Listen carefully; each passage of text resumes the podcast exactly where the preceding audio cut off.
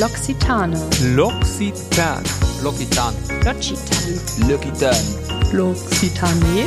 Lokitan. L'Occitani? Losgepflegt. Der Beauty-Podcast von L'Occitane. Mit Anja. Und Julia. Hallo und willkommen zurück bei Losgepflegt, dem Beauty-Podcast, der dich hinter die Kulissen der Kosmetikindustrie führt, dir die neuesten Beauty-Trends erklärt und nicht zuletzt spannende Pflegehacks mit dir teilt. Und es ist vor allem der einzige Podcast weltweit mit meiner Wenigkeit. Ich bin Anja und mit der bezaubernden Julia. Hello again. Ja, und heute erwartet dich ein Kosmetik One-on-One, würde ich es mal nennen. Denn wenn du wissen möchtest, welche Pflege für dich ganz individuell ideal ist, musst du zuallererst mal deinen Hauttyp kennen.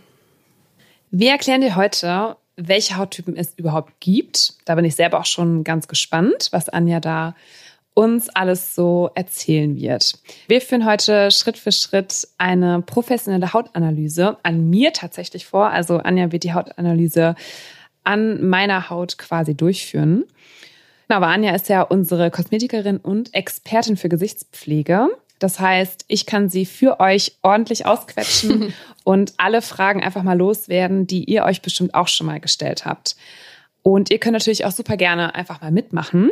Dafür wäre es ganz gut, wenn ihr euch an dieser Stelle schon mal abschminkt. Das mache ich nämlich jetzt auch. Also ich lasse meine Mascara drauf, aber so, dass ich meine Haut von meiner Pflege und Make-up und so weiter befreie. Ja, das machst du übrigens tatsächlich live. Also ich kann das bestätigen. Ich sitze hier gerade gegenüber und das Wasser plätschert schon. Äh, vielen Dank auch, dass du dich zur Verfügung stellst dafür. Das heißt, dass wir am Ende dieser Folge auf jeden Fall schon mal deinen Hauttyp wissen, Julia. Und wenn du als Hörerin zu Hause mitmachst, dann kennst du natürlich auch deinen Hauttyp, wenn wir soweit sind. Genau, also wie, wie ihr es hört, ich reibe gerade meinen Reiniger zwischen meinen Händen. Also ich schminke mich jetzt gerade Live ab. Ich das, Ja, also. Julia massiert die Reinigungsmilch auf die Oberlippe, die Wangen, das Kinn, genau. die Nase. Ich habe also ein Produkt schon hier. Ich habe so eine Reinigungsmilch, die ist nicht zu austrocknend, spendet aber auch nicht zu viel Feuchtigkeit, sag ich mal, wie ein Perfekt, wir wollen ja Reinigungsöl. so einen, so einen authentischen, Genau. äh, ein authentisches Bild nachher auf die Haut haben. Deswegen ist es auch gut, dass du dich jetzt schon abschminkst. Dann hat die Haut nämlich jetzt noch ein paar Minütchen Zeit, sozusagen ähm, den natürlichen Säureschutzmantel wieder aufzubauen und wir bekommen dann einen sehr guten Blick auf deinen Hautzustand und deinen Hauttyp. Wir haben euch natürlich auch wieder einen Beauty-Mythos mitgebracht. Der darf natürlich auch in dieser Folge nicht fehlen. Und zwar, den Hauttyp kann man mit der richtigen Pflege verändern. Anja, ist das wahr? Oder nein, Entschuldigung, das sagen wir jetzt natürlich Nee, noch sagen nicht. noch nicht, aber, du kannst schon nicht abwarten. Ich merke das schon. Wir heben uns die Antwort eher gegen Ende der Folge auf. Aber vielleicht, Anja, kannst du uns einfach mal kurz sagen, was überhaupt ein Hauttyp ist. Ja, das ist eigentlich ganz witzig, weil in der dermatologischen Definition unterscheidet Hauttypen die Art, wie wir auf UV-Strahlung reagieren. Und da werden sechs verschiedene Hauttypen unterschieden, und zwar je nach Hautfarbe, Augenfarbe und Haarfarbe, also Stärke der Pigmentierung und wie schnell und intensiv die Haut bräunt und zuletzt wie empfindlich sie auf Sonne reagiert. Und diese Einteilung kann uns dabei helfen einzuschätzen, wie lange man sich in der Sonne aufhalten darf, ohne negative Folgen davon zu bekommen. Das ist ja eigentlich nicht das, was man sonst so unter dem Begriff Hauttyp schon mal gehört hat. Also das habe ich jetzt zum Beispiel noch nie gehört, dass der Hauttyp was mit der UV-Strahlung zu tun hat. Ähm, Ich kenne das eher so, dass man halt eine ölige Haut hat oder eine trockene Haut und entsprechend sich der Hauttyp, sage ich mal, verhält. Ja, also das ist praktisch Hauttyp, wie wir es im Volksmund verstehen. Und da konzentrieren wir uns dann eher auf die Zusammensetzung unseres Hydrolipidfilms, wichtiger Fachbegriff. Und das ist die Verbindung aus Wasser, also aus Schweiß in unserem Fall, und Fett, also Talg. Und den abgestorbenen Hautzellen an der Hautoberfläche. Und dieses Gemisch ähm, hält unsere oberste Hautschicht geschmeidig und schützt sie so vor dem Austrocknen und auch vor dem Eindringen von Mikroorganismen. Also ist der Hydrolipidfilm. Sehr gut. Also ist für den Hauttyp selber verantwortlich. Genau, so könnte man das sagen. Also der ist genauso einzigartig zusammengesetzt, wie wir als Menschen eben auch einzigartig sind. Da kann es mehr Schweiß als Talg geben oder umgekehrt, zu viel von allem oder zu wenig von beidem. Es gibt Überverhornung, zu wenig Verhornung und alles dazwischen. Und was man sich beim Bestimmen des Hauttyps auch noch genauer ansieht, ist zum einen der Teint, also wie rosig oder fahl die Haut wirkt und die Porung der Haut, ob feinporig, grobporig oder vielleicht sind auch gar keine Poren zu erkennen. Okay, also ich versuche nochmal zusammenzufassen. Für die Bestimmung eines Hauttyps sind wichtig einmal der Feuchtigkeitsgehalt, der Fettgehalt der Haut, die Verhornung, unser Teint, also die Farbe, die Rosigkeit, sage Mhm. ich mal, und die Sichtbarkeit von Poren. Jawohl, ja, du hast es erfasst. Okay, also es ist, eine, es ist ja eine sehr individuelle Zusammensetzung. Ist die genetisch bedingt oder ist es auch von äußeren Faktoren abhängig, für die wir eigentlich gar nichts können? Ja, also zum großen Teil ist diese Zusammensetzung tatsächlich genetisch bedingt. Aber unsere Lebensweise hat auch einen großen Einfluss darauf. Gerade solche Dinge wie Rauchen, unsere Ernährung und sogar das Klima können sich auswirken. Ah, okay. Kannst du dafür mal ein Beispiel geben? Ja, also unsere Poren zum Beispiel, die ja den Talg an die Hautoberfläche abgeben, die verengen sich, wenn es draußen kalt ist, so dass zum einen weniger Talg austritt und gleichzeitig verändert sich bei Kälte auch die Textur unseres Talgs. Die ist dann nicht mehr ganz so geschmeidig, sondern so ähnlich wie bei einem kalten Öl oder anderem Fett wird es eben eher eine feste Textur. Und dadurch ist die Haut in kälteren Gebieten tendenziell eher trockener. Und Rauchen hat natürlich, wie wir alle wissen, einen Einfluss auf die Sauerstoffversorgung unserer Haut und so auch auf unseren Teint. Und ich sage jetzt mal, wenn du jeden Tag 30 Minuten an der frischen Luft bist, ist die Haut wahrscheinlich auch rosiger als nach sieben Tagen vor dem Fernseher, ne? Ja, klar, das leuchtet auf jeden Fall ein. Also es ist zum Beispiel auch die Haut im Winter, wenn es kälter ist, auch entsprechend trockener. Eher etwas trockener, Okay. genau. Ja.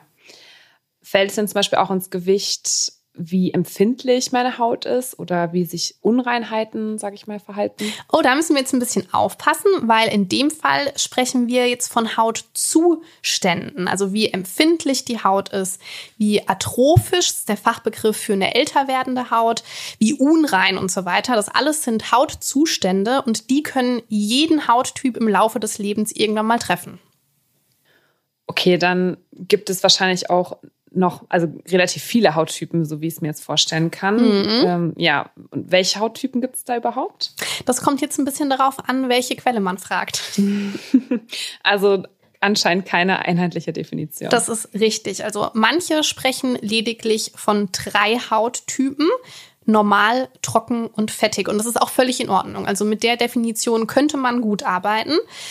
Andere kommen da noch auf einen vierten, nämlich die Mischhaut, wovon ich persönlich überhaupt nichts halte. Okay, die ist ja aber eigentlich sehr gängig. Also ich glaube, wenn man mal so einen Hauttypentest bei irgendeiner Zeitschrift mal gemacht hat, dann kommt ja eigentlich auch relativ häufig mal die Mischhaut bei rum. Ja. Wieso hältst du davon nicht so viel? Also ich nenne die Mischhaut auch gerne der Verlegenheitshauttyp. Wenn man sich nicht sicher ist oder einem gar nichts einfällt, kann man immer die Mischhaut äh, zu Rate ziehen. Aber wir haben ja jetzt schon gelernt, dass dieser Hydrolipidfilm, der Säureschutzmantel der Haut, sich immer aus Fett und Wasser zusammensetzt. Das heißt, ist sowieso immer ein Gemisch. Die Haut ist immer eine Mischhaut und zudem sitzen Talgdrüsen in der T-Zone, also an Stirn, Nase und Kinn, dichter, sodass diese Regionen immer besser versorgt sind mit Talg. Also man könnte durchaus feststellen, dass eine Mischhaut nichts anderes als eine normale Haut ist. Okay, also können wir aus unserer Betrachtung die Mischhaut jetzt einfach mal rausnehmen und sagen, dass es die normale Haut, die trockene Haut und die fettige Haut gibt. Das ist so die grobe Einteilung. Wie gesagt, für den alltäglichen Bedarf kann das durchaus ausreichend sein. Als Kosmetikerin unterscheiden wir dann aber nochmal zwischen fett- und wassertrockener Haut. Also die, der, Wasser, gehört, ja. ja. die, der wassertrockenen Haut fehlt ähm, Schweiß und Wasser, das von, also Wasser, das vom Gewebe an die Hautoberfläche gelangt. Und fetttrockener Haut fehlt dagegen der Talg. Und das Gleiche lässt sich dann auch nochmal auf die fettige Haut übertragen. Also handelt es sich im klassischen Sinne um eine fettige Haut. Dann wird zu viel Talg produziert. Das kann bedeuten, dass genug Wasser da ist oder zu wenig. Und dann gibt es die ölige Haut, die produziert von beidem zu viel. Okay, wow, okay, das waren jetzt echt viele Informationen. Also ich versuche nochmal zusammenzufassen. Wir haben die normale Haut, Mhm. fetttrocken, wassertrocken, klassisch fettige Haut oder ölige Haut. Also es wären dann fünf Hauttypen. Das ist zumindest meine favorisierte Einteilung, genau. Und es gibt uns vor allem die Möglichkeit, wirklich eine sehr individuelle und differenzierte Hautanalyse durchzuführen und am Ende eben genau die ideale Pflegeroutine zusammenzustellen. Alrighty. Okay, wir können ja sonst einfach mal mit der Hautanalyse starten. Bist du ready? Ich bin ready. Ich habe mich ja gerade schon abgeschminkt. Das habt ihr vielleicht so ein bisschen mitbekommen. Ähm, genau, ich bin auch super gespannt, weil ich habe das, ich habe das tatsächlich noch nie gemacht Ah. und noch nie machen lassen. Also ähm, da werden jetzt bestimmt noch ein paar neue Erkenntnisse kommen. Ja, also ich, ich glaube, wir haben schon mal darüber gesprochen und ich meine auch, dass du zu einem Ergebnis für dich selbst gekommen bist, was deinen Hauttyp anbelangt, mit dem ich auf den ersten Blick noch nicht so einverstanden bin. Aber wer weiß, wenn wir jetzt gleich genauer hingucken, vielleicht kommen wir dann noch überein. Genau. Also am besten ist es übrigens, wenn du zu Hause es genauso machst wie Julia und nach der Reinigung der Haut, also im Idealfall so 20 Minuten wartest, bevor du die Haut analysierst, weil auch eine Reinigung natürlich unseren äh, Hydrolipidfilm beeinflussen kann und wir wollen ja ein möglichst realistisches Bild für unsere Analyse. Das hast du gemacht. Genau. Dann wäre meine erste Frage auch gleich, wie sich deine Haut nach der Reinigung anfühlt. Versuch mal so ein bisschen reinzuspüren. Ja. Also soll ich sie auch anfassen oder soll darfst ich sie anfassen. Okay. Aber das, was du eben gemacht hast, so ein bisschen den Mund nach rechts und links Mhm. zu ziehen, ist auch meistens ein ganz guter Tipp. Ja, also ich muss sagen, so ohne dass ich sie angefasst habe, dachte ich erst, sie spannt so ein ganz bisschen, was ich eigentlich gar nicht so auf meiner Haut kenne. Mhm. Aber wenn ich sie jetzt anfasse, fühlt sie sich nicht trocken an. Mhm. Das ist schon mal gut zu hören. Mhm. Also man muss dazu sagen, es gibt natürlich auch einfach sehr schlechte Reinigungsprodukte, Mhm. die viel zu stark austrocknende Tenside enthalten. Aber die Frage, wie sehr die Haut nach der Reinigung spannt oder eben auch nicht, gibt uns dennoch schon mal einen ersten guten Hinweis darauf, ob die Haut jetzt eher Richtung trocken oder eher Richtung fettig tendiert. Mehr noch nicht. Und spannend ist außerdem auch die Frage, da können wir vielleicht gleich nochmal drauf zurückkommen, wie lange das Spannungsgefühl anhält. Bei einer fettigen Haut kann die Haut nach dem Reinigen nämlich auch spannen, aber das Gefühl vergeht ganz schnell wieder und weicht diesem typischen Fettglanz. Und eine wirklich trockene Haut spannt eben einfach viel, viel länger. Okay. Genau. Ein bisschen offensichtlich scheint die nächste Frage, nämlich welche Texturen du bei der Pflege bevorzugst, weil tatsächlich haben wir Menschen wirklich ein ganz hervorragendes Bauchgefühl dafür, was unserem Körper gut tut und was nicht. Daher würde mich deine Antwort auf diese etwas plumpe Frage dennoch interessieren. Also wenn du jetzt von tagsüber sprichst, also von meiner Pflege tagsüber, tendiere ich persönlich auf jeden Fall dazu, eine leichte Pflege zu benutzen. Auch tatsächlich im Winter. ja. Also, da, also ich mag so gelartige Texturen oder so Emulsionen mag ich ganz gern. Also so Cremes selber kaufe ich mir eigentlich nicht für tagsüber. Die benutze ich dann eher abends. Aber das zählt jetzt in dem Sinne nicht. Genau. Also daher würde ich schon sagen, leichte gelartige Texturen. Sehr gut. Und würdest du sagen, dass du im Lauf des Tages einen wirklich störenden Fettglanz wahrnimmst? Also mich stört er, mich persönlich. also klar, man benutzt natürlich wie Puder oder so, aber ich habe immer schon so mittags das Gefühl, ja, jetzt müsste ich doch mal ein bisschen nachpudern. Nachpudern. Und ich habe das Gefühl, ich habe auch was auf den Händen an öligen Texturen. Texturen, Ich okay. versuche mich jetzt hier korrekt auszudrücken. Ja, du drückst dich absolut gewählt aus. Ähm, und wo würdest du sagen, ist dieser Fettglanz hauptsächlich im Gesicht? Hast du da schon mal genauer hingeguckt, drauf geachtet? In Ja, welchen Regionen? Genau, also definitiv auf der Stirn und hier in diesen, also ihr könnt es nicht sehen, aber in diesen Nasenflügel, wo die Nase quasi auf die Wangen trifft, sage ich jetzt einfach mal. Da habe ich manchmal, ich streiche da einmal so ein bisschen lang und habe das Gefühl so, boah, ich habe richtig Zeugs in Ja, da sitzen die Talgdrüsen eben auch besonders dicht. Ja, Genau. das macht total Sinn. Sehr gut, vielen Dank schon mal dafür. Dann wäre jetzt der nächste Schritt tatsächlich deine Haut genau anzuschauen. Du zu Hause benötigst dafür gar nicht unbedingt Hilfe, aber sehr, sehr gutes Licht, am besten Tageslicht und äh, natürlich einen Spiegel. Und ich würde jetzt einfach mal rüberkommen zu dir. Julia. Ja, bitte. Ich lauf mal drei Schritte ans andere Mikro. Genau, ich bastel schon mal kurz das Mikro so, dass ihr sie auch gleich noch verstehen könnt. So, ich bin auf der anderen Seite des Raums angekommen. Die Anja hat sich vorher auf jeden Fall die Hände gewaschen und desinfiziert sich ihre Hände gerade auch nochmal. Ja, bitte, bitte, wenn du zu Hause deine Haut jetzt betastest und näher anschaust, mit den Fingern schaust sozusagen, dann bitte immer mit frisch gereinigten Händen. Das ist super wichtig. So, dann wäre jetzt der nächste Schritt eben die Haut genau anzuschauen. Und wonach schaust du jetzt genau? Also erstmal schaue ich mir an, wie deine Poren aussehen. Sind die vielleicht mit bloßem Auge gut erkennbar? Und wenn ja, in welchem Bereich? Grobe Poren im gesamten Gesicht lassen sich zum Beispiel eher auf eine ölige Haut zurückführen. Oder sind die vielleicht gar nicht erkennbar? Dann würden wir eher von einer trockenen Haut ausgehen. In deinem Fall kann ich jetzt schon sagen, man kann eine ganz feine Porung erkennen, vor allen Dingen im Nasenbereich und so die Stellen praktisch neben den Nasenflügeln, aber wirklich eine ganz, ganz feinporige Haut. Das sehe ich jetzt natürlich wieder ganz anders an der Stelle, aber gut. Ja, Fremdwahrnehmung und Selbstwahrnehmung. Aber ich bin ja heute mal als Expertin da, deswegen ich würde das durchaus als feinporig äh, beschreiben. Mhm. So, und dann schaue ich mir an, ob ich eventuell Trockenheitsfältchen erkennen kann, die durch mangelndes ähm, Wasser entstehen können. Aber du bist natürlich jetzt jung. Äh, da ist es einfacher als bei jemandem, der bereits in seinen 50ern ist und durchaus Falten haben darf, egal welcher Hauttyp.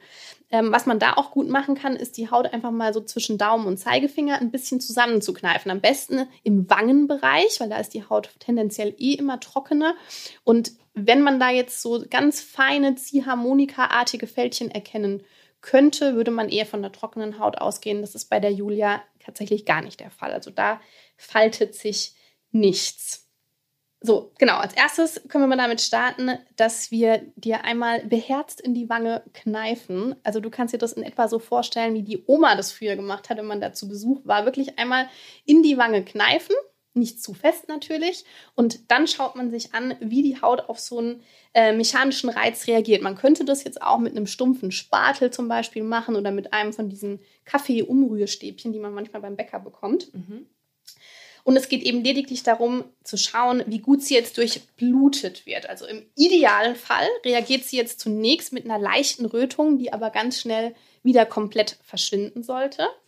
Trockene Häute neigen eher zu stärkerer Rötung, weil natürlich der Hydrolipidfilm durchlässiger für äh, Mikroorganismen ist, die die Haut empfindlicher machen.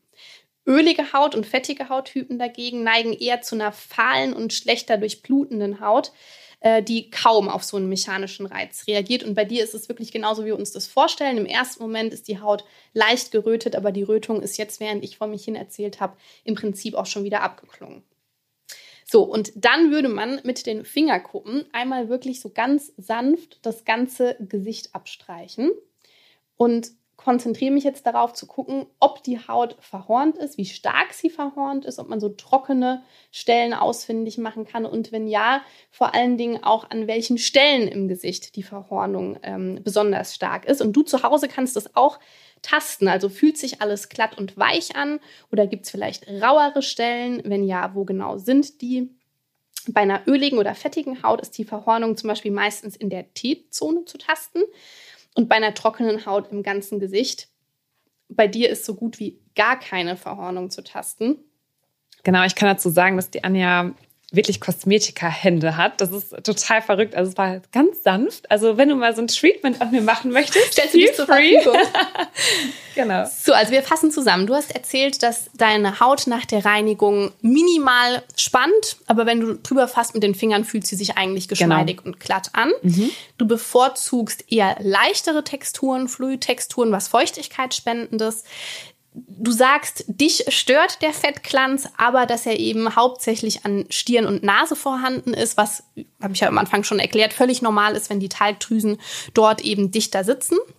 Ja. Deine Haut reagiert ideal auf mechanischen Reiz. Also im ersten Moment reagiert sie mit einer leichten Rötung, was für eine gute Durchblutung spricht. Aber die Rötung klingt sofort wieder ab.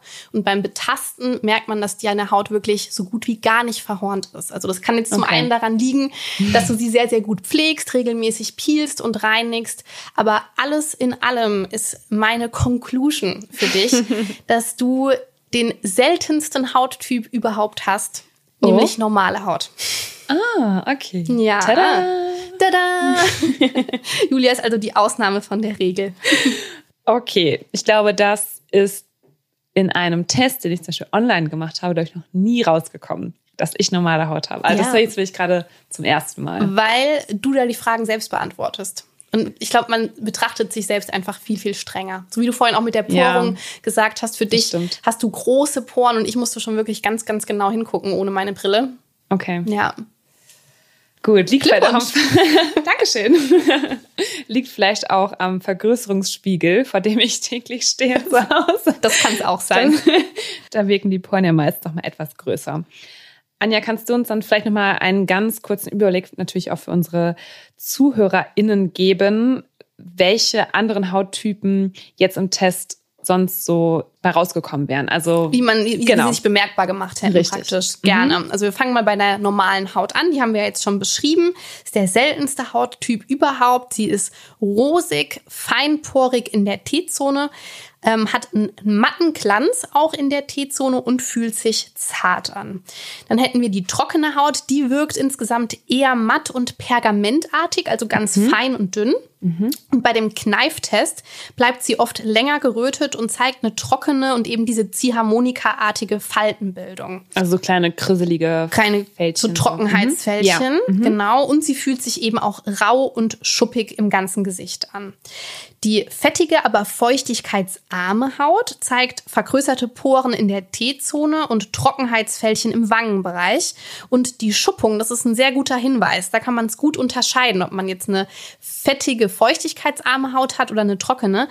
Bei der fetten, feuchtigkeitsarmen armen Haut ist die Schuppung nicht trocken, sondern wachsartig. Also wenn du da mal so ein weißes Hautschüppchen nimmst und zwischen Daumen und Zeigefinger verreibst, ist es wie Wachs. Ah, okay. Genau, und die ölige Haut wirkt eben oft fahl. Gerade bei diesem Kneiftest gibt es auch im ersten Moment oft gar keine Rötung, weil sie schlechter durchblutet ist. Und sie hat natürlich diesen typischen öligen Glanz wirklich im gesamten Gesicht und neigt auch öfter zu Unreinheiten. Okay. Dann erstmal, Anja, vielen, vielen Dank für Ja. diesen Test. Danke super, dir. Super spannend. Ich hoffe auch, dass er euch nochmal so einen kleinen Anreiz dafür gegeben hat, herauszufinden, welcher Hauttyp ihr seid. Aber nun kommen wir nochmal auf die Frage aller Fragen zurück, nämlich unseren heutigen Beauty-Mythos. Den Hauttyp kann man mit der richtigen Pflege verändern. Also Anja, kann man aus einer trockenen Haut eine normale Haut machen? Nein, grundsätzlich bleibt unser Hauttyp uns ein Leben lang erhalten. Also ich würde das tatsächlich als Mythos äh, bezeichnen. Für die ölige Haut ist die einzige Hoffnung das Altern, weil da nimmt die Talgdrüsenproduktion immer etwas ab. Und ansonsten kann man mit der richtigen Pflege, wirklich angefangen bei der Reinigung bis hin zur Creme, aus jedem Hauttyp einfach das Beste herausholen. Und alle Hauttypen haben ja auch Vor- und Nachteile. Genau, also zum Beispiel die ölige Haut nervt vielleicht so ein bisschen, weil man halt immer ständig glänzt und vielleicht mal, wenn man das möchte, nachpudern muss, in Anführungsstrichen. Aber man muss natürlich auch sagen, dass die ölige Haut viel, viel später auch Fältchen wirft. Also sie ist natürlich, sag ich mal, ständig besser versorgt als die trockene Haut. Das heißt, die trockene Haut wirft natürlich äh, etwas früher Falten und hat natürlich dann eher in jungen Jahren das perfekte Hautbild, aber langfristig gesehen wirft sie einfach früher Fältchen, die natürlich auch vollkommen normal sind und jeder irgendwann Exakt. bekommen darf. So, und am Ende des Tages haben wir sowieso nur die eine Haut und die umgibt uns und schützt uns jeden Tag. Da ist es wirklich besser, sich darin einfach wohlzufühlen. So, wir sind damit auch schon am Ende unserer Podcast-Folge angekommen. Schreib uns super gerne, welcher Hauttyp vielleicht in irgendeiner Folge noch etwas genauer betrachtet werden sollte. Und verpasst natürlich auch unsere nächste Folge nicht, denn jetzt heißt es erstmal für euch lospflegen. Und damit verabschieden Anja und ich uns und wir sagen bis zum nächsten Mal. Au revoir. Bis dann.